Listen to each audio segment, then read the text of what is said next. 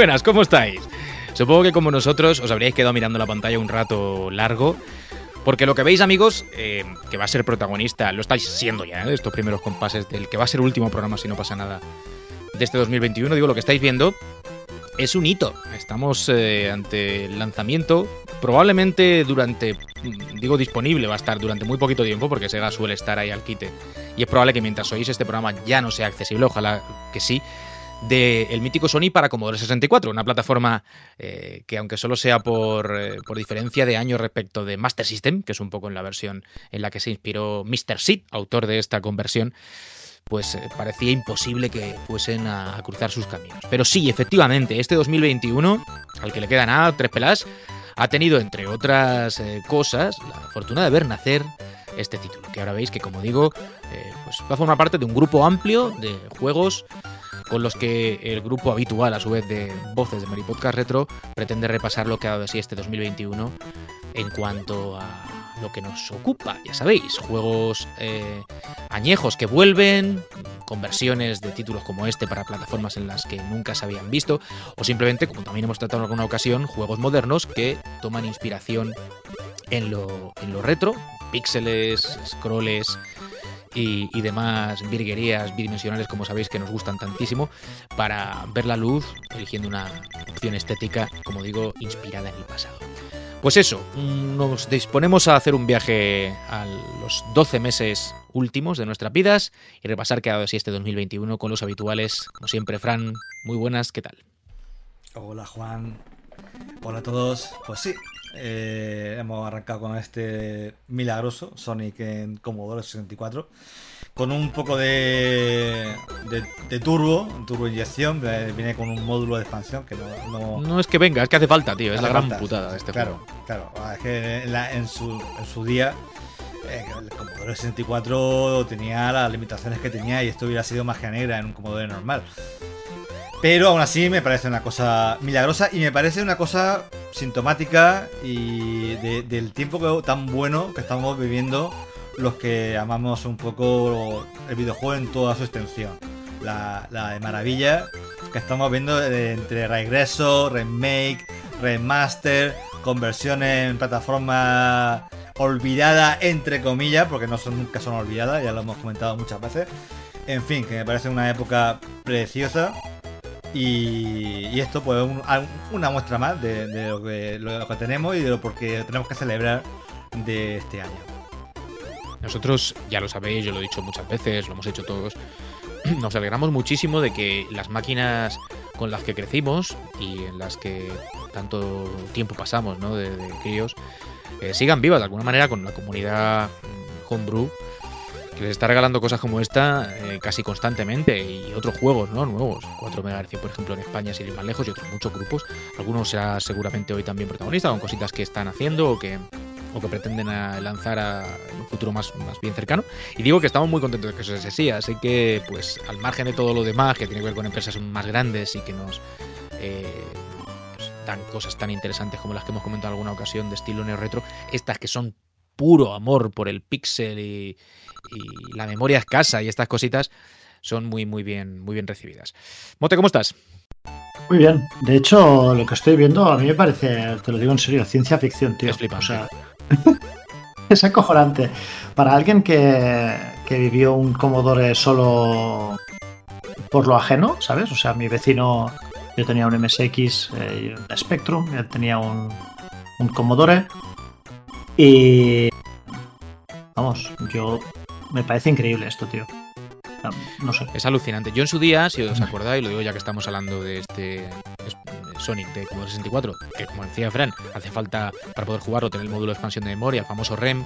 De momento es el único que funciona, que es el, digamos el oficial que salió de Commodore en su día y que vale una pasta. O sea, para poder jugar a esto ahora mismo en una máquina real te tienes que gastar aparte de otros 200 y pico pavos, pero digo, ya en su día eh, os hablé del de GX4000 que está haciendo un usuario francés, está en work in progress todavía, la verdad es que no ha habido noticias desde los primeros vídeos, pero también es alucinante, estamos hablando de una consola como la GX4000 que no es en un 6128 hormonado, un poquito.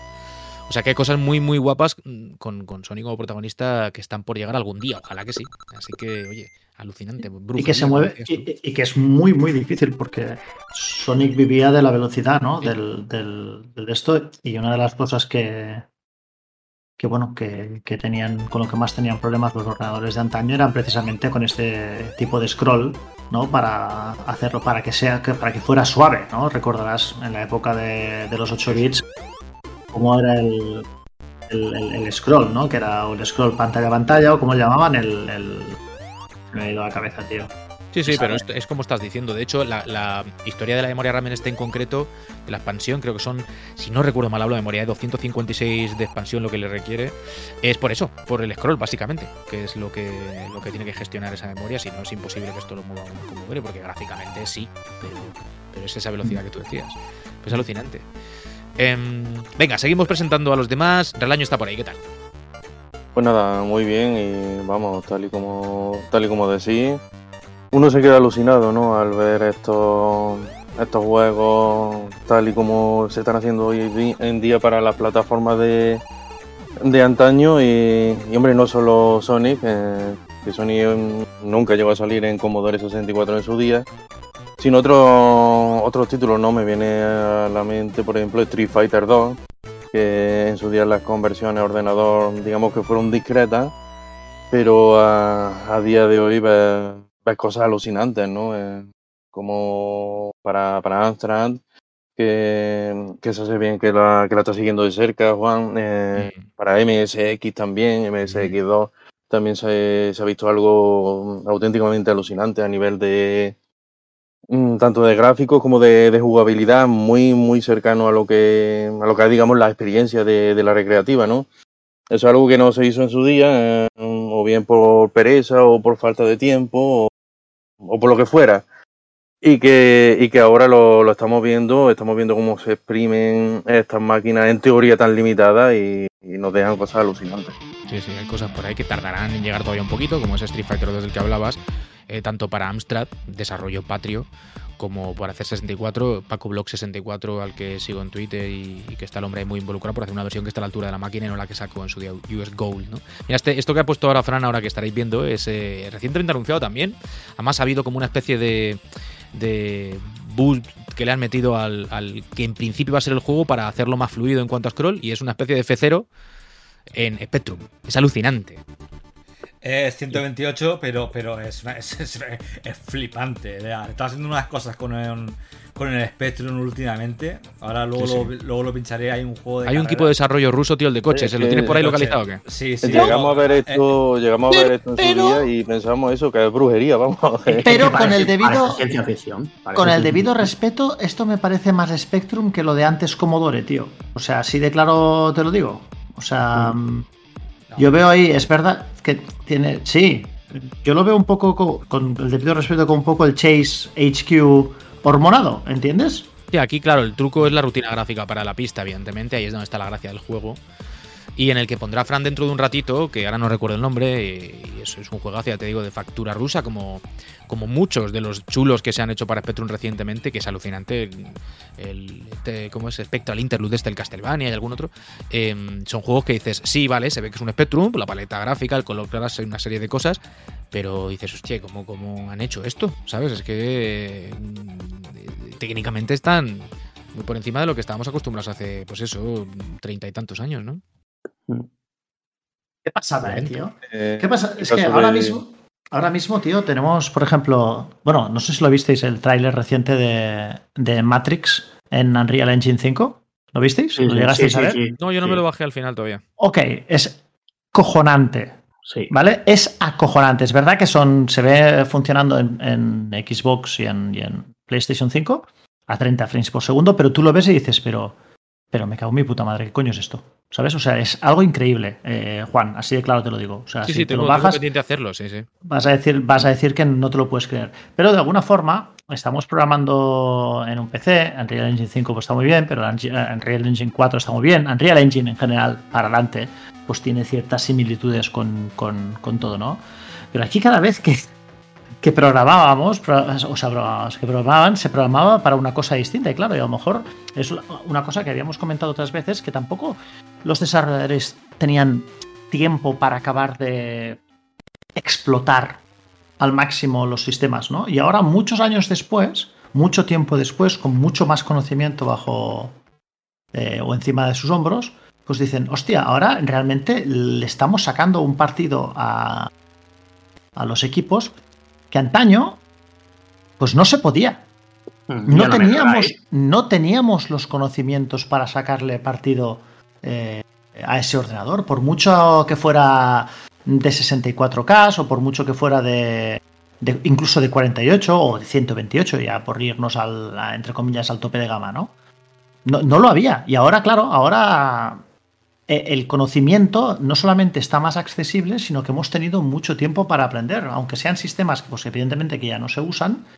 em, tío, no sé, tío, yo es como si te dijera, hostia, yo estoy convencido ahora mismo que si nos pusiéramos a jugar con una raqueta de madera, como las de hace 40 años, jugaríamos mejor al tenis de lo que se jugaba hace 40 años con raqueta de madera, ¿verdad? Porque. Claro, porque hemos tenido, hemos avanzado en, en- en otras muchas cosas, ¿no? Y me da esa misma sensación, tío. O sea, me da que ahora estamos viviendo esto como si Federer, Nadal o Djokovic estuvieran jugando al tenis con raquetas de madera. Sí, están jugando con raquetas de madera, pero son tenistas de hoy, ¿sabes? Y ahora estamos viendo programadores de hoy jugar con herramientas antiguas y ahora decimos, me cajudo. Hostia, lo que son capaces de hacer esta gente, tío. Es alucinante. Sí, y todo eso sin, sin contar que pueden hacerlo, y de hecho lo hacen en ocasiones, con eh, pequeños desarrollos de hardware que se añaden a lo que ya había, que no modifican en esencia lo que era la máquina, ¿vale? A nivel de mm, capacidad gráfica y demás, pero sí que la, le ayudan pues, a procesar gráficos más rápido. Además, hablo que en ocasiones ocurre, por ejemplo, ese Street Fighter 2 de Amstrad, por ejemplo, los, los desarrolladores estaban pensando en lanzarlo originalmente para un 128K y punto, y al final pues han un desarrollador que había ideado una suerte de cartucho adicional que le proporciona mayor RAM y una serie de elementos a nivel de sonido y demás. Pues oye, se han, se han pasado ahí, va a seguir siendo un Amstrad el que lo ejecute, pero va a tener un pequeño, una pequeña ayuda, eh, cosas puntuales. O sea, quiero decirte que, que no es solamente a nivel de software, como tú estás diciendo, sino que hay otras cosas que, que existen y que permiten que juegos de máquinas antiguas, pues hoy sorprendan. Y, como y sin ánimo de lucro, muchas veces, Muchas además. veces. Claro, es que Muchas- veces es- cubren, bueno, por supuesto, desarrollo cero, o sea, y no cubren absolutamente nada, el tiempo invertido es a fondo perdido, lógicamente. Pero sí que a lo mejor si se lanza en físico con una versión tal como hacen los amigos de 4 MHz muy cuidada, u otros grupos, ¿no? Retroworks y demás, lo hacen simplemente para cubrir los gastos y que la gente pueda tener su versión física del, del juego en cuestión, ¿no? Yo, por ejemplo, mira, ahora mientras estamos hablando, y esto no es broma, mientras grabamos el programa, eh, los amigos de Pat Morita Team eh, han anunciado que han terminado su Toki Mal, que es la versión, a ver si Fran no lo puede poner, está buscando Street Fighter por ahí, bueno, ahora lo está buscando, o sea, ahora lo veréis enseguida. Es la versión de Toki que han hecho para Spectrum, una versión un poco propia, ¿vale? Pero no existía Toki como tal en Spectrum y es un juegazo. O sea, Toki Mal es un juegazo y sale justo en este momento mientras hablamos, eh, hace una horita que lo han colgado el anuncio, pero ya se puede descargar y...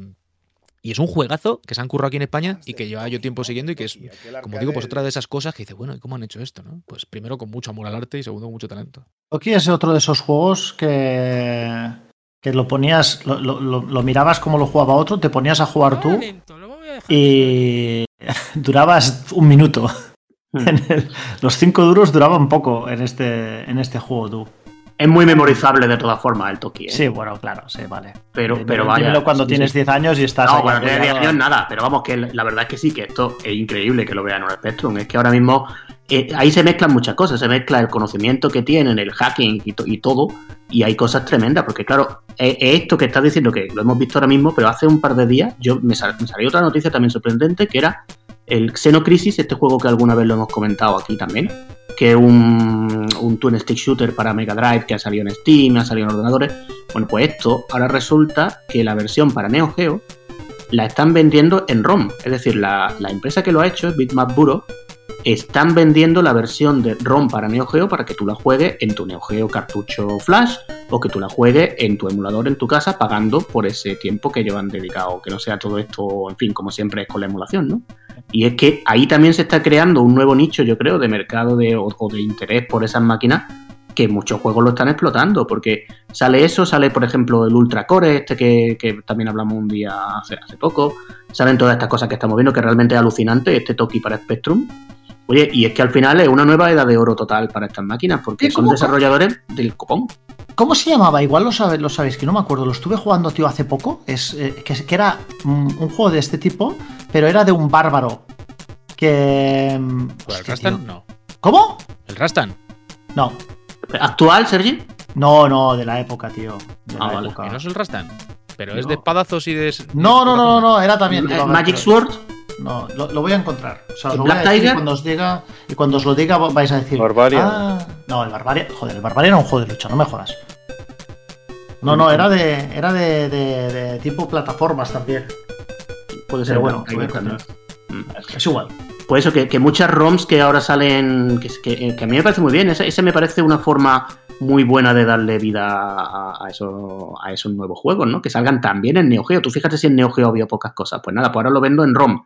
Claro, cuando está coincidiendo que existen cartuchos flash, que no sé si, si siempre habría que, que perseguirlos tanto, ¿no? Y ese juego, que es un juego buenísimo, ¿eh? que yo, yo- tiene su punto roguelike, que también es que está metiéndote cosas que nunca se habían hecho en Mega Drive, porque roguelike no se había visto. Pues ahí lo tiene. Y, ahí creo que lo vamos a ver, la versión para Neo Geo. Eh, está muy bien, la verdad. Y, que la vendan y que tú la puedas jugar en un Neo Geo, la verdad es que me parece un- una verdadera pasada. Estamos viendo off screen, pero bueno, que, que ahí lo tiene. Y creo que también, ah, no sé, ya ahí me pierdo un poco, pero creo que también sale con una versión del MAME, del Multi Arcade Machine. ¿Este es el de Mega Drive? Sí, cierto. Ya, pues sale la versión Neo Geo para, para ROM y bueno, yo pienso. ¿Cambia mucho el juego en Neo Geo o qué? Sí, Es que solo vi el anuncio y, y como me vuelve tanto loco la Neo Geo, yo pienso. Pone Neo Geo CD ROM. en el vídeo digo, ostras, qué curioso. Sí, pone, viene Neo Geo, Neo Geo CD y Neo Geo MVS. Y, y creo que están, lo han hecho en colaboración con el Flash de Neo Geo este español que hay. En fin, que, que, que su fantástico. Y estuche y todo, ¿no? Para, Mm. para la Es eso- física. esto y es todo el manejo que se hacen ahora de las máquinas retro, porque también está este hombre Víctor Víctor Vilelia o algo así, es brasileño creo que es, que ha hecho estas versiones de juegos de Super Nintendo, incluso con una versión súper bien hecha al 16.9 del Super Mario World. Que dirá, es una energía sí, pero está bien hecho, ¿sabes? Y, y está haciendo muchos hacks y muchas cosas. Es que este nivel de conocimiento de los sistemas retro, de lo que habéis dicho antes, de 20 años después, lo cambia todo. Y, y esto no nos lo podíamos imaginar, desde luego. Es una de las cosas que, que este año 2021 yo creo que se han consolidado bastante, porque aquí lo tenemos. Esta sí que tiene que ser la versión de Neo Geo. Sí, sí, está la de Neo Geo. Eh, no sé pero sí. Pues ahí está. Pues mira, pues sí que se, sí que se nota, ¿eh? Vamos, yo esto, esto a mí, en mi Neo Geo va a ser una fiesta, vaya. No sé si es la tuya, Juan. Total, total, total.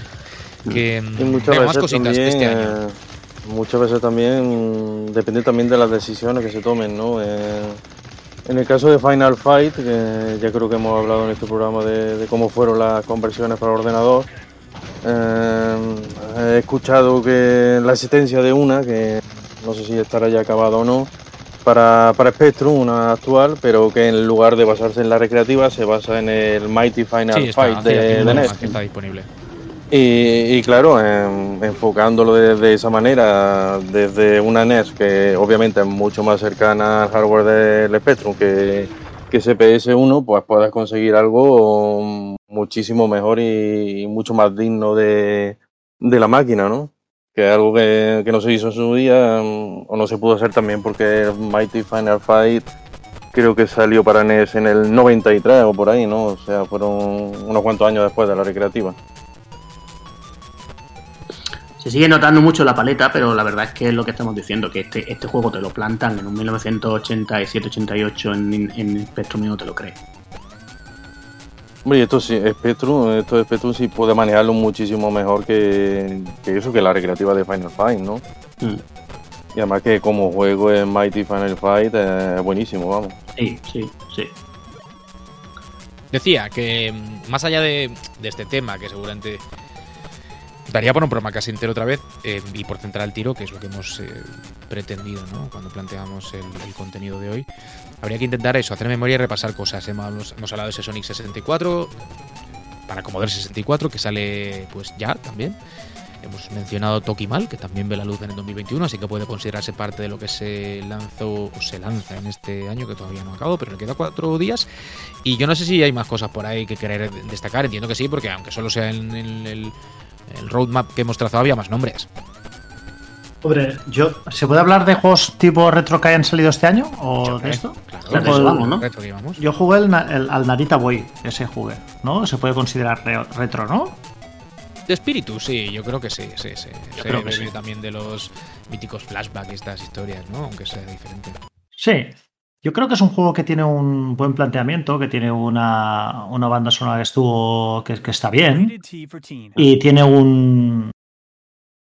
Tiene un. es- a ver, tiene un enfoque claramente retro. No solamente en el aspecto gráfico, sino en la forma en la que se juega. Y, Y en la temática, un poco. Sí, en la temática, correcto, ¿no? Que tienes que recuperar los, los, los discos, eh, los discos, o sí, los disquets, que sea tal, no sé qué. El, el juego tiene un, un- o sea, está, la base está bien, bien planteada. Creo que le falta un poco de chicha a nivel jugable, porque te introduce muchas cosas que después nunca acabas utilizando, ¿no? Siempre acabas haciendo más o menos lo, lo mismo. Pero yo me lo pasé bien este juego. Yo, mm, es un buen, un buen título de, de fondo de armario y además considero que fue un acierto que lo pusieran en el, en el Game Pass porque le da la posibilidad a mucha gente que a lo mejor estos títulos de corte retro pues no lo comprarían y así de paso pues lo, lo juegas. ¿sabes? Yo lo acabé comprando después de jugarlo, por ejemplo, ¿no? Es un, es un- una cosa que, que digamos que para la gente que tiene Game Pass es algo que suele pasar. A mí Y- me pasa mucho, ¿eh? Y a mí, yo la verdad es que me lo. Sí que está un peldaño por debajo de lo que yo considero los, lo mejor del estilo, pero es muy, muy agradable visualmente. Y. Y se maneja, se maneja bastante, bastante bien. Algunos picos de dificultad cuestionables, pero ya te digo, a mí me gustó. Es un, es un juego que, que acabé bastante satisfecho y lo hice del tirón, ¿eh? O sea, lo hice de. Me refiero a que no. Lo hice de, de principio a fin sin poner nada más entre medio, ¿no? Lo cual para. Habla bien del juego, ¿no? Si yo, si yo no suelo dejar títulos a medio de terminar, pero suelo distraerme bastante cuando un juego no me. no me acaba de, de, de molar. Y este está, está bastante bien. Yo os lo recomiendo, vamos, darle, por lo menos darle un vistazo, especialmente si tenéis, si sois suscriptores del servicio de Microsoft, porque no, no os cuesta nada y, hay unas cuantas horas de diversión aquí escondidas que os van a sorprender. No muchas, ¿no, Sergi? No es tampoco un juego largo, creo. No me lo pareció. No me, ahora mismo no me, no me acuerdo exactamente cuánto, cuánto me da. A mí me suelen durar más los juegos que, que la mayoría, porque, porque, porque suelo tener esa mala costumbre de si cuando te ponen la flecha para un lado ir hacia el al contrario, ¿sabes? Tengo esa mentalidad de, de explorador de RPG, ¿sabes? Pero vamos, yo creo que tiene en tres tardes lo terminas. La verdad es que ahora lo estaba viendo y me, me ha dado cierto, cierto tufo al, al, al Hyper Light Drifter, que es un juego ¿Nunca que la verdad es que este, Carlos? este lo- le eché un poco, le eché un ojo, pero no lo terminé. Lo tengo ahí en el, a mí sí me pasa mucho dejar juego a medias, la verdad. A mí no. Lo tengo ahí, pero la verdad es que sí, que, que tiene buena pinta y bueno, que lo que, lo que jugué no me, no me desagradó. Mm. Sí, es verdad, como dice Mote, en mi opinión, eh, eh, hay momentos en que parece que va a llegar a más en cuanto a, a- ya no sé si dificultad la palabra, pero como complejidad, profundidad Eso y es. demás, porque te va abriendo muchas puertas a nuevos movimientos y tal. y, y quizá en esa línea eh, parece que le falta un poco de punch, pero sin embargo, y a mí es lo que me atrapó del juego, y a mí me gusta mucho, debo reconocer que toda la expectativa que tenía puesta antes del lanzamiento al final se cumplió y también lo jugué con el Pass es la ambientación. O sea, la ambientación del juego es brutal. Respira una clase muy chula. Tenían muy claro lo que querían hacer a nivel audiovisual, Eh. estético. Lo tenían muy, muy claro. Y, y tenerlo tan claro yo creo que ayuda a que se transmita. Es decir, lo que ellos querían está ahí. Es un juego que está hecho para la gente que mm, vivió una época concreta o que, ¿sabes? Culturalmente, pues eso, nos marcó y la tenemos como muy a flor de piel, los años 80, la estética del VHS, eh, todo el tema del RGB, no sé, es como muy, muy de iconos, pero, pero está muy bien llevado, insisto, no, no es un una cosa un poco burda. Es un gimmick. No, no, no, no, no, está muy. Nada, tiene mucho estilo, tío. Es, está muy bien integrado. Está, está, muy bien integrado en, en digamos, no, no, no, chirría, ¿sabes? No, no, no, para nada, al revés. Y luego a nivel de animaciones está muy chulo. Eh, no sé, o sea, de verdad que yo le pongo pocas pegas. La pega, pues seguramente va en la línea de lo que tú dices. Es un juego que tampoco es excesivamente exigente, pero yo he hablado mil veces de eso. Me encanta que un juego me permita avanzar y no me lo ponga muy, muy difícil. Un pelín, pero un pelín de nada para sentir que, que estoy haciendo cosas y que no es un avanza y ya está. Claro. Y por lo demás el juego está muy chulo. Mm. Y otro bueno. título que, bueno, ha sufrido un poco el mal este ¿no? de, los, de los juegos que salen a principios de, de año, que luego se suelen olvidar un poco a la hora de, de llegar a hacer un repaso ya, ya en diciembre, ¿no? El, me refiero a Ghost and Goblin Resurrection, que, que vamos, fue, fue toda una maravilla. Además, mm, digamos que, que fue un título que pilló a muchos por sorpresa, ¿no? Porque Capcom sacó el, el tráiler y, y, a los pocos meses ya, ya, estaba el juego en la calle, que salió primero en, en Switch. Puta y, música, ¿eh? Me cago en... La música, la música... Saben con lo que juegan, saben la, con lo que juegan. Como la jugabilidad, es que es, eh, es puro Ghost Goblin, ¿no? También el creador original ha, ha estado ahí eh, al pie del cañón para a la hora de crear el juego y, y, por supuesto, en cuanto a dificultad se refiere, eh, es un título que, que, que vamos, no es, es, para expertos, desde luego, desde luego, sí. y sobre todo en niveles, niveles más altos de, de, dificultad, ¿no? El modo fácil es difícil, Juan, no lo, es tremendamente sí, sí, un el modo fácil difícil, ¿eh? es muy difícil. El modo fácil lo, ya es muy duro. Por definición. Ya podéis, ya podéis imaginar cómo son. Eh, sí. Las sesiones como, como las de los dragones voladores y todo eso, ahí sufre. Mucho. Ponga el nivel de dificultad que ponga, vamos. Es más, ahí, ahí sufre menos lo mismo, ¿no? porque los saltos se parecen más de un nivel a otro. ¿eh? Eh, eh, a ver, yo, yo tengo que decir, Relaño, yo, a ver, el juego está muy bien, el Ghost Goblin Resurrection. Yo le, le, he zumbado unas cuantas vueltas y eso, pero yo me esperaba un poco más. Dentro de que yo lo considero un juego bastante bueno, me esperaba un poco más porque es de la saga que es, que a mí me, chifla, ¿no? Eh, a mí ha habido algunos picos de dificultad que me han parecido un poco desquiciados. Eh, que a lo mejor dices, tú es que es lo que vas buscando, sí, pero un poco injusto incluso en los niveles bajos. Lo que pasa es que he visto que es un juego que, está pensado mucho para que tú entres entre un poco en su flow, ¿no? En, cuando tú te vas sabiendo mucho los niveles, lo vas disfrutando mucho más. Y, por ejemplo, cuando tú vas teniendo muchas magias, tiene un árbol ahí de habilidades desbloqueables, que es una cosa que, por supuesto, sí que no estaba en los arcades y tal. Luego. Y, exacto. Eh, bueno, pues mm, ahí va entrando un poco más, ¿sabes? Lo que pasa es que a mí hay algunos aspectos gráficos que no me han llegado a llenar tanto. O sea, pues a mí gráficamente me, me, ha encantado, mm. ¿eh? Ese, ese estilo gráfico que, no. que, que, tiene. Eh, vamos, hombre, no, no se puede no se puede comparar a los antiguos, obviamente, tanto a los 2D como, como al de, de, PSP, que fue, que fue en 3D.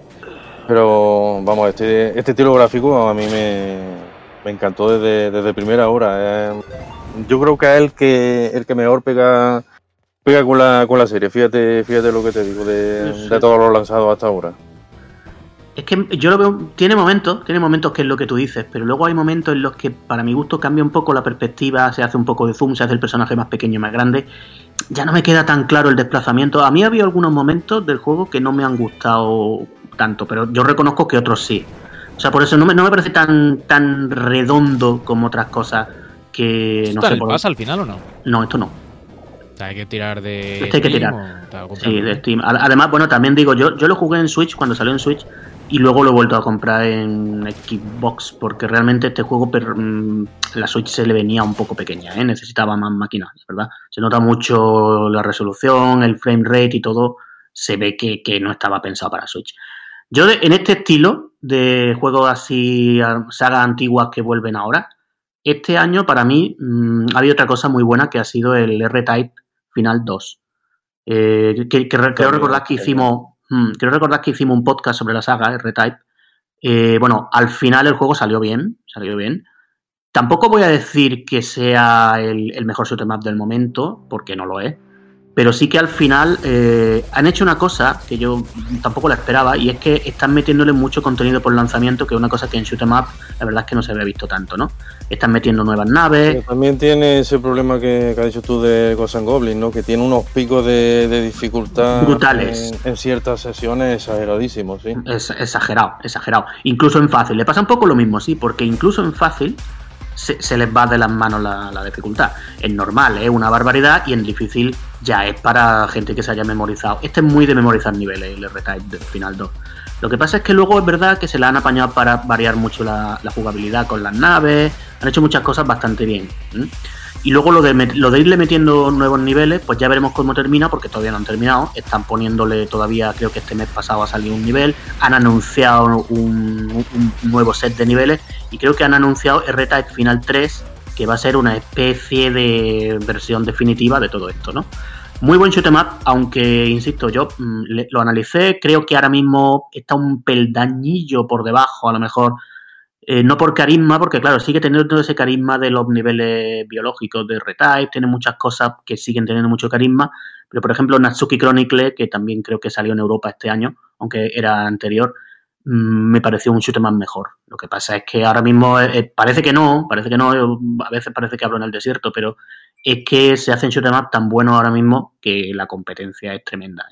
Y este año hemos tenido estos dos, hemos tenido Natsuki, hemos tenido R-Type Final 2 y alguno habrá por ahí que se me olvide que, que ha sido buenísimo. El Natsuki ya es más Bullet Hell, ¿no? Que, que Artai, que se sigue. Artai Final 2, digamos que se sigue ba- basando en, en mecánicas clásicas, ¿no? De, Sí. que no es que te, los enemigos te suelten 300.000 disparos en pantalla, ¿no? Sino que es más de, de reflejo y de, de que el peligro está en los propios obstáculos de- del nivel y en, los, y en el número de enemigos, ¿no? Aquí ya lo. Esto ya lo veía yo ya más de, de Ballet Hell. No te creas, ¿eh? hay también niveles, hay, hay niveles muy R-Typescos aquí, ¿eh? Y es muy, en el fondo también es muy Darius, es muy de la saga Darius todo esto. Pero claro, sí, el, el elemento es un juego moderno, entonces ya el elemento del Bullet Hell es verdad que lo tiene ahí. Luego también este juego tiene su familia propia porque está por ahí el Jinga Force, que es la versión vertical, que también es un juegazo. Y ahora creo que van a sacar, esto es de una empresa japonesa que se llama Qt, que ahora van a hacer, tienen otro juego que se llama Eschatos, que yo también cansineo con él en el grupo de WhatsApp, que ahora creo que lo van a sacar en, lo van a reeditar en PlayStation 4. Y esta gente, son, son gente, yo recomiendo a todo el que esté viendo esto que juegue los juegos de, esa, de ese estudio, un estudio japonés independiente que ha hecho 4 o 5 shoot 'em up, empezó hace mucho tiempo, tiene más por ahí, en, en- creo que en MSX tiene también juegos. Saben lo que hacen y, y como está, mira, esto que se está viendo, Relaño, es lo que más o menos hay en el juego. Aquí no te crees, no hay tampoco un bullet hell ahí desde el principio. Sí hay momentos bullet, bullet hell, ¿no? Pero al final los bosses los obstáculos, difícil, los obstáculos de- del nivel interior, por ejemplo, todo esto está ahí. Yo esto, sí- eh, este juego está muy bien hecho por otra cosa. Yo creo que a Juan, a Juan le recomendé, si no este el otro. Sí, te, lo, sí. te lo terminaste pillando, ¿verdad? Sí, sí, lo tengo y lo he disfrutado, me gusta, me gusta mucho. Está muy bien planteado para que tú realmente, aunque, aunque no sea un experto en el género o lo que sea, te lo puedes pasar. Tú empiezas. En el, el modo fácil es exigente, pero te va haciendo una buena progresión, vas desbloqueando cosas. Está muy bien. Mm, sin desmerecer el Red Final 2, que era- el, de- el que estábamos comentando, que también está muy bien. Pero es que es un momento. Es un momento de juegazo en muchos en muchos géneros clásicos. Voy a buscar los de MSX que has dicho, tío, ahora que lo has mentado. Eh, ya no, ahora mismo no caigo, pero creo que eran en MSX. Bueno, lo buscaré, lo buscaré. Digo que ahora que han mentado eso, estamos viendo y hablando de shoot 'em ups. Yo no quiero dejar de recordar a otro que salió también este año, hecho por dos grandes como son Loco Malito y Grisol, que es Mutants from the Deep, el juego que tenían ahí un poco como en eh, in progress, ¿no? Desde hacía tiempo que, y que este 2021 por fin vio la luz, un juego que partía como suelen, ¿no? Ellos se plantean el siguiente título que van a hacer eh, pensando para qué máquina o qué hardware eh, quieren o que- en qué hardware o qué, limitaciones de hardware quieren plantearse. Es decir, ellos no, no hacen un juego para PC y punto. Dicen, bueno, pues vamos a hacer un juego como podría haber salido en una System 16 o tal. Y este fue de MSX. Hasta tal punto que una de las eh, dos versiones que existen, pues, está en Steam, la que es más accesible, es, para MSX en cartucho, con una edición en físico y tal, que yo compré, que es muy chula, por cierto.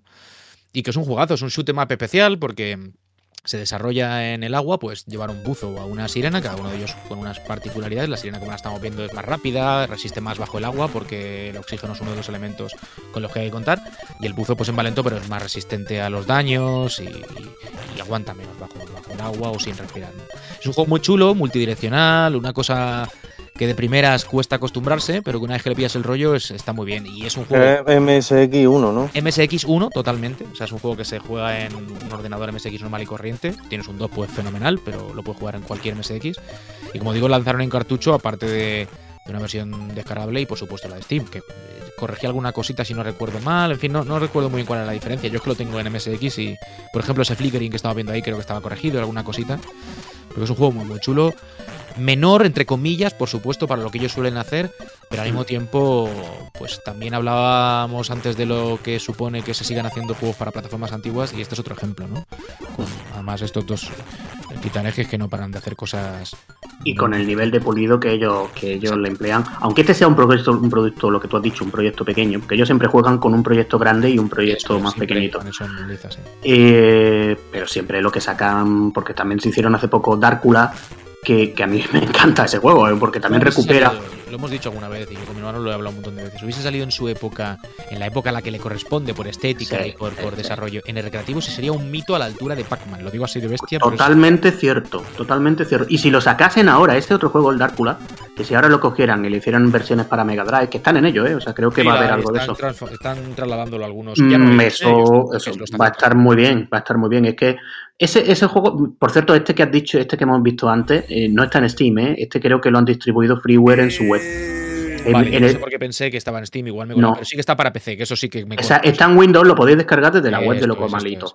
Igual que, igual que Dárcula. En, en Steam solamente están de esta gente eh, los, dos- los dos proyectos pues súper Sí, grandes, ¿no? Más. Que ahora, a ver, lo mismo en 2022, es posible que veamos el nuevo que se llama Star, Star Guardian, Star Soldier o algo así.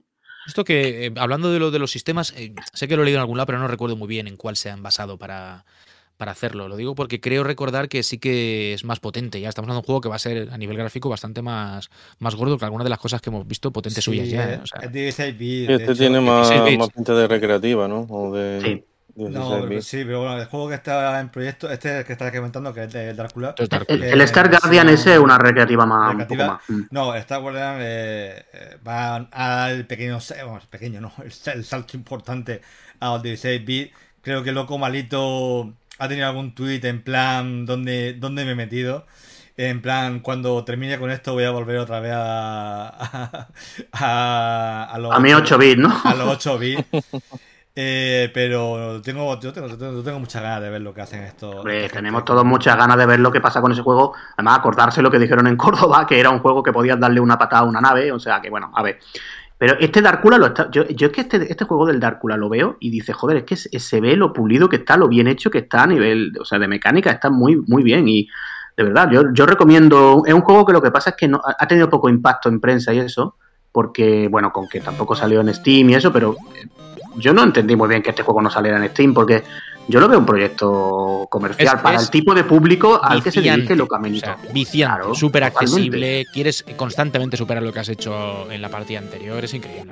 Lo que vienen a ser los juegos de esa época. Es que eh, eh, una pasada. Y, y solamente ese gesto de cuando suben la, la escalera está tan bien hecho. O sea, tienen una cantidad de combinaciones de, para, para esquivar a los fantasmas y para. Bueno, bueno, es que lo que tú has dicho. Esto es- si hubiera salido un poco después de Donkey Kong, mm, otro lo tendríamos como mito, seguro.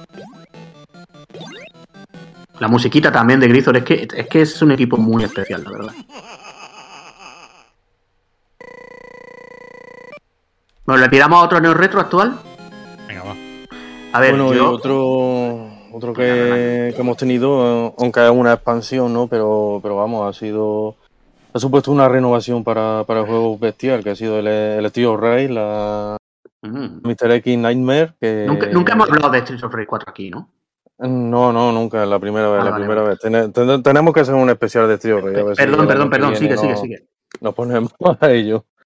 Y, y vamos, em, una, expansión, digamos, ¿no? En la que han añadido nuevos personajes, pero sobre todo un modo de juego eh, que es el que da título a, la propia expansión, el Mr. X Nightmare.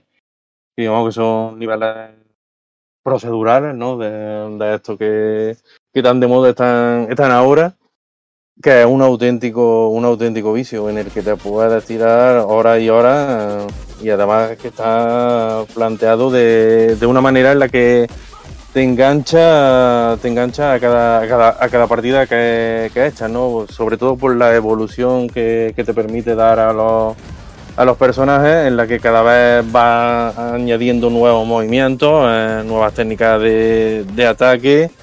Eh, también puedes incluso conseguir compañeros de IA que, que te ayudan mucho. Y es, es algo brutal, es un título que, que eso, que ya en su día fue, fue muy destacado y ahora con, con esta expansión creo yo que es un título ya de 10, vamos, de 10 seguro. Sí. Eh, bueno, el Meditation tiene un 9, yo lo- pero eh, eh, bueno, aparte tiene este punto de cachondeo de que una de las armas es un Y pez. hasta espada. un pez espada te ponen ahí. Es que, es que esto también tiene tela, ¿eh? Pero mira, a mí, a mí lo que me llama la atención de este juego es sobre todo la combinatoria de, de movimientos, porque ahora cada uno de los personajes tiene varios movimientos que tú vas desbloqueando y tal. Y, ahí se generan varias combinaciones posibles de cada personaje que realmente no vamos a decir que lleguen a ser builds muy diferenciadas, pero sí que te cambian lo suficiente para que cada partida, en combinación con eso que acabas de decir, sea impredecible, que es lo bueno de un. O sea, que creo que han calculado muy bien el, el rollo roguelike que lleva.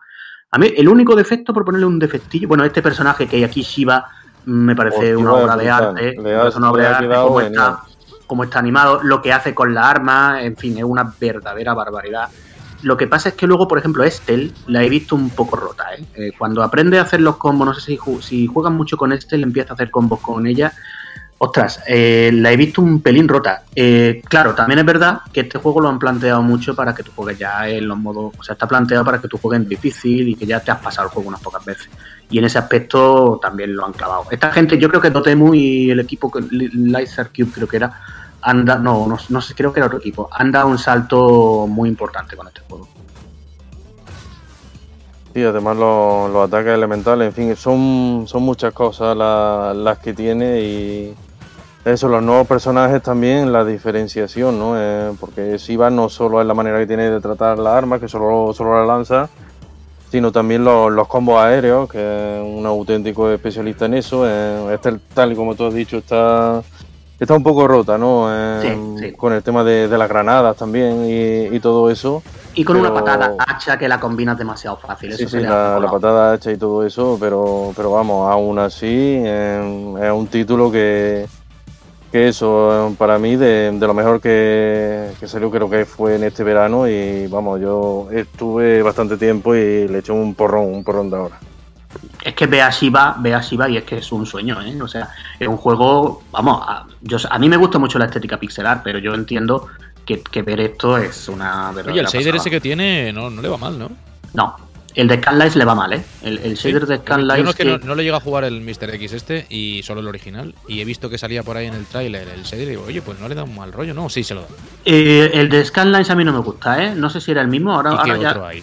no caigo. Mm, Yo he visto uno que es tipo Scanlines que se veía en el tráiler hace un momento. No está bien, para mí no es... Ah, no, espera, es que lo que estaba viendo era una fase retro, ¿eh? Es que tiene fase retro también. no, no, no. Sí, sí, eran, eh, los gráficos, eran los gráficos hay, fases, hay fases retro que, que están basadas en los Street Ray anteriores y también incluso Mm. te salen enemigos de, de los juegos anteriores de, Sí, de Mega sí. Yo que ahí es donde está la locura, ¿eh? ponerle algún tipo de filtro, pero bueno, no sé, pero si no lo sabéis vosotros que lo ten- no habéis jugado, no sé. Tiene un filtro de Scanlines que para mí no le va bien a este tipo de gráficos, pero bueno, yo creo que shaders de, de serie no lleva. Lo que creo que se estaba viendo algún nivel de esto en los que jugaba con la Scanlines, pero porque era fondo retro. Creo que es lo que hemos visto.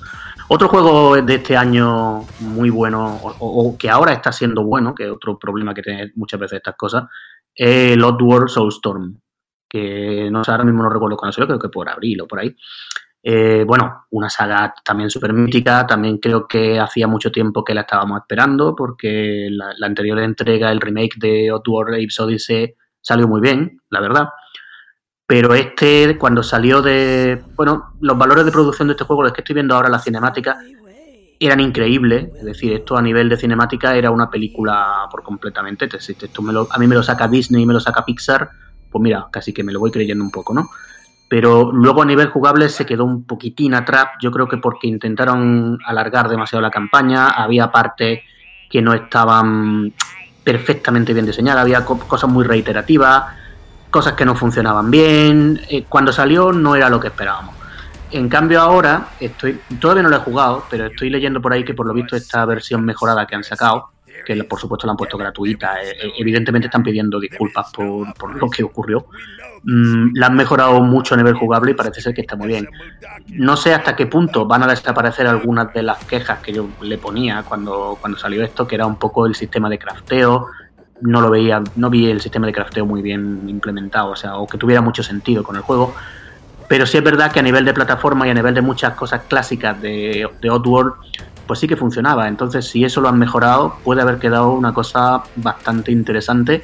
Y así a nivel de retro también lo tenemos que destacar entre lo mejor del año. Porque verdad, también otra cosa, ¿eh? mucha gente seguramente lo ha dejado el juego porque posiblemente tenía un bajón a mitad. Digamos que los primeros niveles eran el tutorial, luego la cosa se ponía un poquillo pesada. Y luego los últimos niveles, incluso cuando salió, eran muy buenos. Yo me lo pasé muy bien con los últimos niveles. De hecho, si, mi análisis no fue muy crítico, fue por esos últimos niveles los que la cosa mejoraba. Así que nada, yo ahora recomiendo que, se le dé una nueva oportunidad y veamos si esta versión mejorada pues es el juego que quería.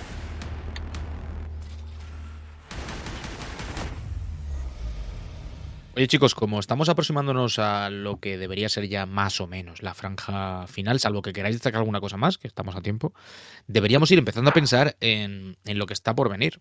Porque... Yo quiero una última. No, no, incluso dos si tenéis. Quiero decirte, si hay va. silencios y os calláis, yo tiro para adelante. Mira, eh, a ver, yo creo que este año también, así supongo que, que Frank estará de acuerdo, creo que sí, que también lo ha seguido. Hay que hablar un poco de, de los Metroidvania que han salido este año. Y. ¿Qué? No te gustan, digo. No, No, yo lo odio, yo odio el Metroidvania, lo odio.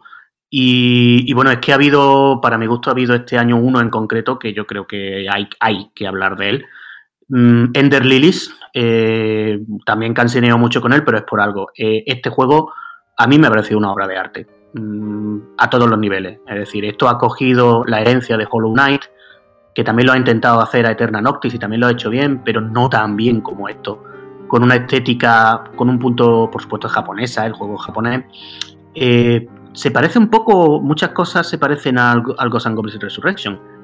Pero yo creo que este juego ha cogido lo bueno de, de Hollow Knight en cuanto a un mundo grande, la- la- esas influencias de Dark Souls, por supuesto, también están aquí. Y ella lo- le ha metido un sistema de combate muy bien hecho, muy, muy bien hecho, unos boss fights muy bien llevados a cabo, un plataformeo que va evolucionando según tú vas pasándote el juego mm, con mucha gracia, muy buenos gráficos, muy buena música. Eh, para mí, este es uno de los mejores juegos del año. No sé cómo le ha ido en venta, ¿eh?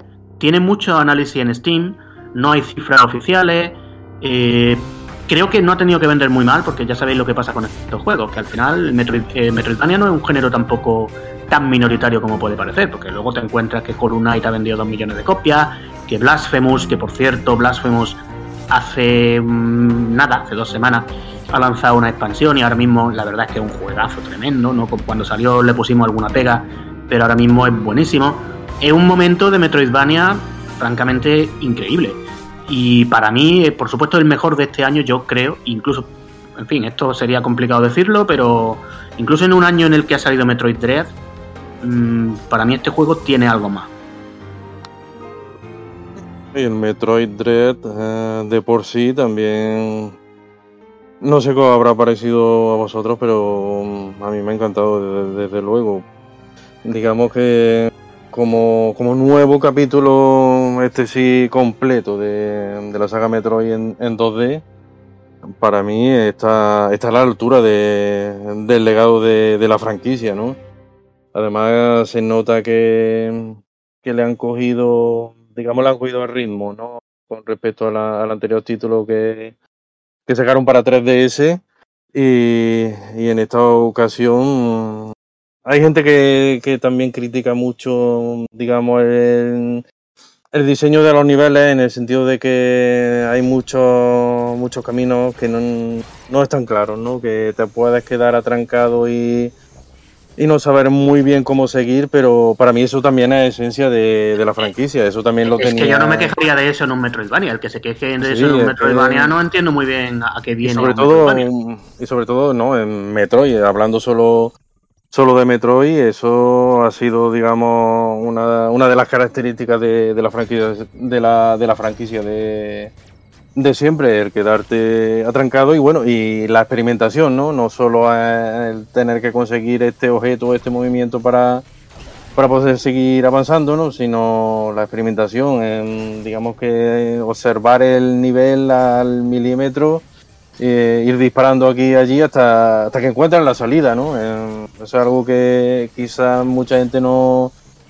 no ha entendido, pero también puede ser por el tipo de, jugador que, tenemos hoy en día, ¿no? Que quiere que se lo den, digamos, todo mascadito y todo todo bien clarito, ¿no? Por dónde, por dónde tiene, tiene que ir, que se lo señalen todo con su cartel, la flecha hacia aquí, la flecha hacia allá y, y punto, ¿no? Oh. Yo la verdad es que este Metroid Dread eh, va a ser mi juego de navidades. O sea, empecé, lo empecé, me iba gustando, me iba gustando y, o sea, también es verdad que yo soy un enfermo del Metroidvania. Yo juego todo Metroidvania que sale y puedo. Eh, a mí me iba gustando esto. Eh, esto no es un Metroidvania, ¿eh? Esto es un Metroid. Es, claro, es que ese es el tema. He, de decir que, por ejemplo, lo que he dicho antes, no me estaba pareciendo hasta donde jugué, ya había hecho un par de voces, que fuese el mejor de ese género del año, ¿vale? Pero bueno, esto, no sé, a mí es que también depende de cómo te entre y yo entiendo que la franquicia Metroid ha ido, ha hecho bien en ir por aquí, ¿no?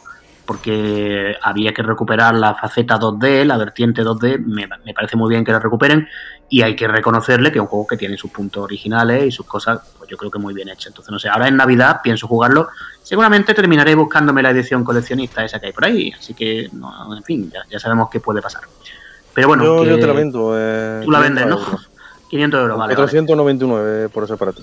Yo ya, eh, Fran, el último Metroidvania que pondría antes de pasar a otro tema, eh, porque de verdad es que ha sido un año muy especial en ese género, sería Eterna Noctis español, que ha salido hace dos semanas, que, bueno, mm, es lo que digo, un juego que también tiene posibilidad de crecer, porque digamos que es un juego con un tan grande, tan mastodóntico, que un equipo indie actual, pequeño, pues tampoco a lo mejor tenía la posibilidad de que esto saliera perfectamente pulido.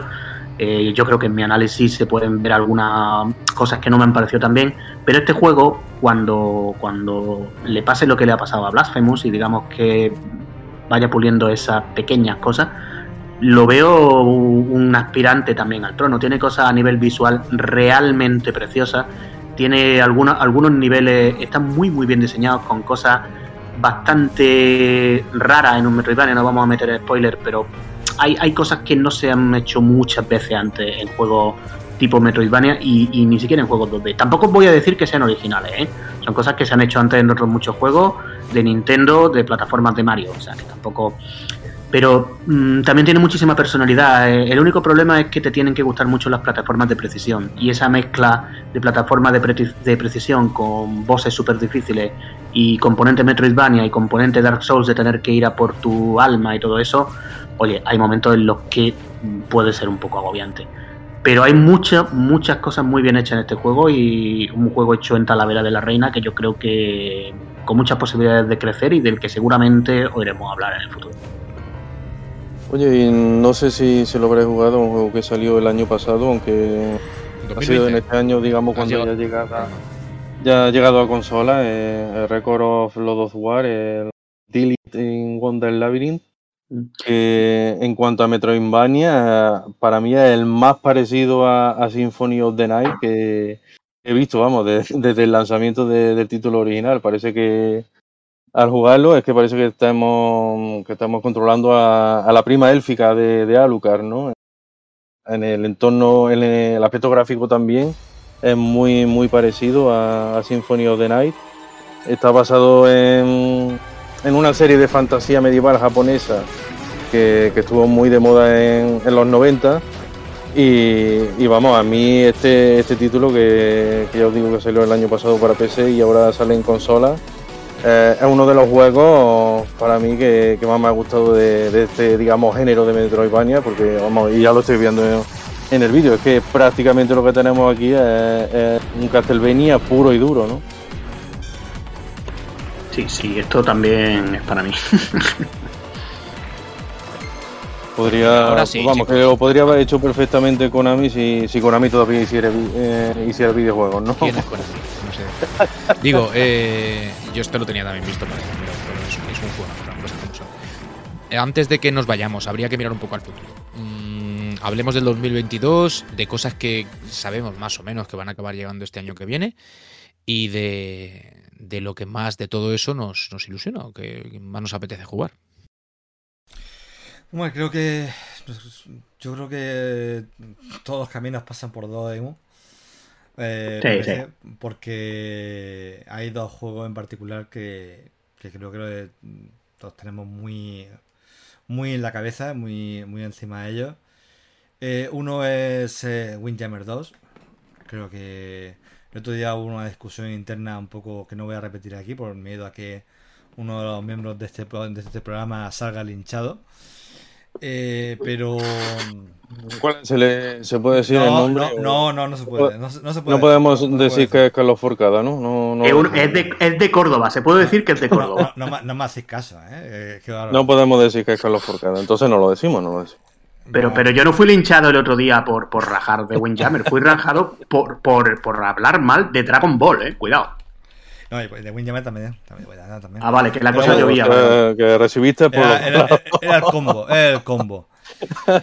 Eh, bueno, Windjammer yo creo que es un juego muy muy querido por la mayoría de la gente con buen gusto. no, broma, es broma. No, no, Eh, porque es broma, es así. Vale, vale, porque. Da, da igual, ¿eh? Da igual, o sea, no, si no importa, aquí ya se puede No, decir de todo. a, a mí, a mí es un juego, a mí es un juego, a mí es un juego que me, que me fascina, ¿eh? un juego el original es un juego que es muy disfrutable, uno un juego con esa combinación de muy fácil de jugar, muy simple aparentemente, pero que cuando incluso jugando con el CPU, pero especialmente jugando con otra persona mm, eh, bueno, un juego ya digo, muy especial, muy divertido, muy diferente. Y, y ahora, pues, esta secuela, el tema gráfico es totalmente irrelevante para mí en este caso. No, vamos, eh, podría argumentar sobre el tema de los píxeles y no píxeles y, y pelearme aquí con Juan. Que va, que va, está muy bien actualizado, ¿eh? No, Está muy bien, está se, muy está súper bien. Y tampoco es que el primero fuera un dechado con visual de uso de, art. Es que no necesitas tampoco mucho No, no hace falta. para, para el No tipo hace de juego que es. Pero es, la base, es la base o- original, este juego de disco entre, entre dos, eh, futurista con super movimiento y tal, pero eh, mm, con, va a ser con más variado, más personajes, más... En fin, por lo que lo que se espera de un, un poco de, de una secuela. Y creo que tiene creo que tiene muy, muy buena muy buena pinta. Yo creo que este juego va, va a ser uno de los comentados, va a salir sale dentro de poquito. Sale ya, ¿eh? Sí, sí, sí. Sale 20 de enero tal, ya estamos en lista para analizarlo. Salva está ahí que no en fin, que no que no puede aguantarse las ganas. Y Si no puede, que me lo pase. Dáselo a Forcada, que lo Si analice no- Forcada. salva, salva, si no estás- cuando nos escuches, sí, que si no puedes porque no tienes tiempo, tú me pasas el análisis. ¿no? Cuando los escuches, dice. ¿eh? Yo, yo me Sí, sacrifico. Sí, sí, va. No, no, No, no, no, ya, entraré el próximo día en el directo de la taberna a decírselo. no- no te preocupes, no te preocupes que, Cuando los que escuches, lo sí, escuches, que ya lo se enterará. que lo- Que lo escuchas, sí. sí, cuando los escuches. Y, y luego el otro, bueno, yo creo que el otro gran juego un poco en esta línea que estamos comentando, que hay muchas cosas. De hecho, en el programa mm, quería comentar, quería comentar, por ejemplo, el tema de, de Pocket Analog, que ha salido esta, esta Game Boy tuneada que parece que poner el nuevo prototipo de cómo bueno de cómo volver a sacar una, una consola. Eh, todos los análisis que he visto me han puesto los dientes mm, larguísimos yo no he podido comprármela. Se me consta que hay gente en la revista que sí la, la ha reservado. Yo intenté reservarla en su día cuando la primera reserva y no lo conseguí porque se saturó la página y ahora no, no, voy a, no me voy a meter porque además mm, cara, para cuando reservarla ahora mismo creo que te llega a final del 2022 o, a- o en 2023 y no, no Ya-. Ya con la, Es con para la- un batch muy avanzado. Yo, a mí me ha quitado eso la gana. Ya, claro, sé que al final yo ya con el Steam Deck ya cum- cumplo, cumplo el cupo. Pero bueno, en fin, que, que, que me parece muy una iniciativa muy chula y lo que he visto, ya os digo que me ha puesto dientes muy largos porque creo que se ha hecho con mucho gusto, con mucha intención de respetar eh, las proporciones, la visualización de lo Game Boy original. Eh, la consola parece que está hecha mm, a nivel de pantalla de todo lo que es el materiales y tal. Eh, todo el mundo está flipando y además pues tiene ese componente que Game Boy, Game Boy Color, Game Boy Advance, con filtros, con un dock, va también a sacar en módulos también para, no sé si para PS o para Game Gear. Eh, en fin, que una, una pasada de, consola portátil que se han marcado la gente de Analog. Y, y, bueno, pero me desvío que lo que quería comentar, que es otro juego que vamos, que creo que incluso vamos a este es uno de los juegos que seguramente vamos a dedicarle un programa sí o sí. Ya, ya, ya, lo, solamente con un tráiler de un minuto y medio ya lo hemos hecho, que es el tráiler de, de, las tortugas, de las tortugas ninja. De hecho, nos volvimos un poco locos porque hicimos un reportaje de todos los juegos de Tortuga Ninja, luego un Meriposca Retro dedicado a los juegos de Tortuga Ninja. Hay un memory card, por cierto. Hay un memory card también, bueno, ese no, que ese ya es anterior, pero también, estaba, también estaba ahí. En fin, que el, juego, nuevo juego de Tortuga Ninja inspirado un poco en, lo que se ha hecho históricamente por parte de Konami, sobre, sobre todo. Eh, a mí, hombre, todavía queda probarlo y todo, pero a mí este juego me recuerda más al, Tortuga Ninja de, Game Boy Advance que, la recreativa de Konami, tanto a nivel gráfico como, jugable, fíjate, fíjate lo que te digo. Y y además que, se ve, se ve el estilo que tenía el título de Game Boy Advance, que, que lo estuvimos comentando en el especial que hicimos en el podcast de, las tortugas ninja. Y con, digamos, con esa especie de, jugabilidad más centrada en, en el número de enemigos que, tienes que ir mm, venciendo en pantalla, ¿no? que, es lo que era la recreativa en sí que, estaba más centrada en la serie de dibujos animados, ¿no? Aquí es curioso que lo que es el vídeo de la intro y lo que se puede ver de, las carátulas y todo eso es, un homenaje completo a, la serie a la serie de televisión, ¿no? Pero, pero eso, a nivel a nivel ya del juego en sí, tanto jugable como gráficamente, a mí me recuerda más eso, al juego de, Game Boy Advance que, que las dos recreativas de Konami. Y no sé, yo que me quejo tanto del, rollo flash de algún juego que hay por ahí, que, que el juego que hay por ahí, ¿verdad? Como, como si no supiésemos de cuál eh, que al final no, no desmerece al juego porque, oye, está bien hecho y, en fin, el juego se juega como debería. Pero en este, yo personalmente, sin que hayan exagerado el, el tema del pixel y de, ese rollito un poco, eh, pues, antiguo, sin que lo hayan exagerado, digo, a mí me parece que todo encaja mucho mejor.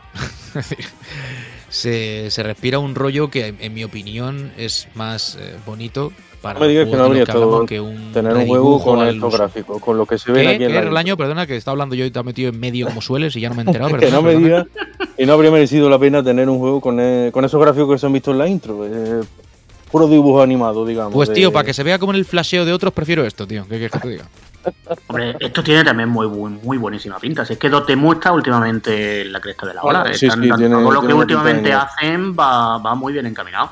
Empezaron para mí a hacer las cosas muy bien con el Pan Adventures, que a mí es un juego que me gusta. Está muy chulo, muy viciante. Hombre, claro que sí, y muy bien diseñados los niveles y muy todo. O sea, gente que los juegos que hacen tienen alma. Están hechos para, obviamente, para gente como nosotros, pero mm, gente como nosotros tampoco nos comemos todo.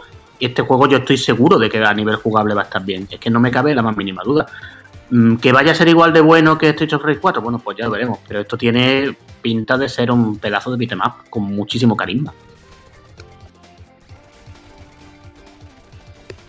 Que no. Y, poco más, pues, no sé si también ha sido un año muy bueno a nivel de, de bueno de llegadas de juegos clásicos que llegan a Play 4 o a Switch con unas versiones más o menos fidedignas. Yo espero que esto se, se, mantenga y que sigamos recuperando catálogo y que pueda ser disfrutado por, las generaciones venideras. Y, y no sé si tenéis algún juego así un poco en mente de, este corte. Pero Fran dice, dice en plan recopilatorio, recopilación, o sea, reediciones de emulación legal y todo esto, ¿o en qué? No sé cómo meter la palabra, ya la he tirado, ya la he tirado. He tirado la palabra emulación, Dios mío, creo que voy a, voy a, eso es pecado, lo siento. Tenía ganas de hablar, no, no, no, tenía, tenía ganas, eh. Tenía ganas. No, lo digo, lo digo porque este año yo lo he visto muy buen año también en eso. Eh, para mí este año el, Capcom Arcade Stadium este, eh, mira que Capcom es precisamente la empresa a la que yo más caña le he dado desde que yo junto dos letras en, cosas de videojuegos. Capcom es la que se ha llevado más caña mía, por, el, por eso precisamente. Y este año el Capcom Arcade Stadium es una cosa que está muy bien hecha, muchas opciones de visualización muy bien planteadas, eh, la emulación funciona bien. Hombre, estamos en PlayStation 4 ya, pero claro, es que parecía imposible, parecía que era una cosa que ellos no querían hacerla porque no les daba la gana. Buenos shaders, es decir, vosotros sabéis la crítica que yo hago siempre a esto. Si tú me planteas eh, Capcom Arcade Stadium, yo quiero que esté por lo menos igual o mejor. Debería igual o mejor, pero que la emulación que pueda haber por ahí suelta. Entonces esto creo que este año ha sido muy importante porque por fin la emulación que se está haciendo, digamos, eh, como norma general, está a la altura. Y en ese aspecto creo que los últimos 12 meses han sido importantes y espero que en el año que viene, pues cosas como los derechos de, de Toaplan, por ejemplo, que se los compró no sé qué empresa japonesa hace poco, pues los vayamos viendo salir, como ahora mismo se está estirando. Cosas muy bien hechas, es lo que, lo que digo.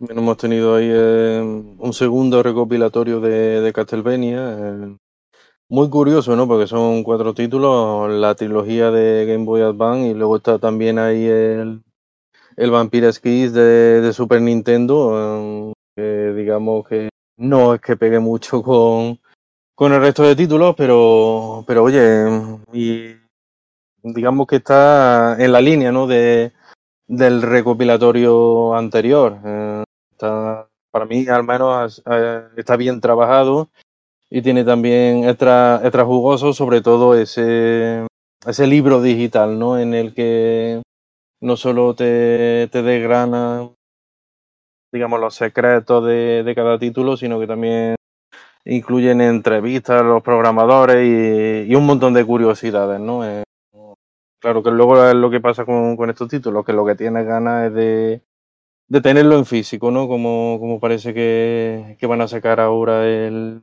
el primer recopilatorio de Castlevania. Supongo que mm, el año que viene o el siguiente también, también pasará lo mismo con este segundo. De lo que Servidor tiene ganas es de que el año que llega, y este 2022 del que hablamos ahora un poquito, un poquito, sea al menos en, en, retro, yo creo que lo va a ser en todo, en general seguramente mejor, porque es difícil empeorar las cosas, digo a nivel global, ¿eh? no hablo solo del videojuego más de lo que ya han estado, ¿verdad? Pero bueno, si, si tenemos la suerte además de que en lo que nos gusta, nuestra afición, y en particular de este mundillo del retro que está muy vivo mm, y que no se nutre solamente de recuerdos, como hacemos a veces aquí, porque nuestro programa evidentemente también rescata del pasado cosas para compartirlas, ¿no? Que es gran parte del disfrute que hacemos de, retro, como digo, pero sí, si además tenemos la suerte de disfrutar de títulos como estos que hemos, hemos repasado hoy, eh, que han tenido la fortuna, hemos tenido la fortuna de disfrutar durante 2021, en este 2022 que llega, digo, vamos a hacer seguramente dentro de 12 meses un programa a la mar de interesante eh, y con una sonrisa muy grande porque haremos, pues eso, em, junto a un montón de, de grandes eh, nombres que hacen del pasado, pero no siempre de una forma ortodoxa un punto de partida para, acercarnos al presente cosas muy, muy, muy chulas. En fin, señores, vamos a ir despidiéndonos. Vamos a cerrar este 2021, que eso no significa que el programa vaya a tardar mucho en volver. Lo hará un par de semanitas o así, o tres. Con pues el mejor de los deseos para la gente que nos escucha, como es lógico, que nos sigue en el podcast normal y en el retro en este dándoles las gracias y, eso, deseando que pasen unas muy felices fiestas. Fran, tú espero que también lo hagas. Eh, disfruta de los tuyos y de tu tiempo. Gracias, Juan. Eh, eh, lo, mismo, te digo. Y desearos a todos los que me acompañáis aquí en el programa, como todos los que nos seguís escuchando y nos seguís animando a seguir con este, con este espacio que nada, tener que tengáis el mejor año posible, que, estéis con, con vuestras familias, que disfrutéis todo lo que podáis y nada, para desear a todo un 2022 mejor que lo que ha sido este 2021. Un abrazo muy grande y nos vemos a la vuelta de la esquina. Mote, disfruta tú también de estos días y en nada nos volvemos a ver, cambiando un numerito al final del año y la cosa Sí. seguro que va a seguir parecida. Sí, casi un año más retro, ¿no? Especialmente nosotros. ¿eh? Un año. lo que hay. No, sí. Lo, hablar creo que de- Play 3, de Play 3. eh. ¿De qué te lo que. Lo que. Pasadlo bien, los que os gusten estas fiestas. Especialmente los que tengáis familia y todo esto. Y los demás, pues oye, ya haremos lo que podemos, chavales. O sea, ya, ya volveremos. ¿Sabes? Ya. Lo, lo haremos lo posible por, por volver y por daros la tabarra. Eso sí, el, el- el año que viene. Año, disfruta, tío. Pues nada, ya nos vemos el año que viene, así que felices fiestas para todos y, y este 2022 que, que va a entrar ahora, lo que deseamos todos sobre todo es, digamos que no sea ni como 2021 ni como 2020, no que se rompa ya, ya la racha que, que ya llevamos bastante. Así que bueno, al menos a nivel videojuego, el año que viene promete y, y eso al fin y al cabo nos tiene, nos tiene que satisfacer porque es nuestro entretenimiento predilecto. Y claro, porque no hay otra también. Es, es eso. Carlos, un abrazo. Pues nada, un abrazo a todos, eh, felices fiestas y bueno, lo- eh, desde luego creo que estamos todos de acuerdo, ¿no? Después de este alegato navideño de Mote, pero es que estamos de acuerdo. En 2022, pues que todo mejore de una vez y ahora en estas fiestas, pues bueno, es un momento bastante bueno para jugar muchos de los juegos que hemos dicho en este programa. Así que nada, un abrazo y nos vemos en enero. Pues amigos y amigas, eh, este grupo de este quinteto, ¿eh? que se reúne cada 15 días y os acerca recuerdos, novedades del mundo del retro y sobre todo creo que buen rollo, que al final es algo que se transmite también cuando os leemos en los comentarios. Este grupo, que si miráis muy de cerca, si alguna vez lo veis por la calle, acercaos porque veréis que somos, estamos hechos de píxeles. ¿eh? No, no. Empeora la resolución al vernos de cerca. Relaño no tiene el caso- Relaño el no lleva Skylines, ¿eh? El caso, el caso de Relaño, de píxeles muy feos. ¿eh? O sea, es- Sí, sí.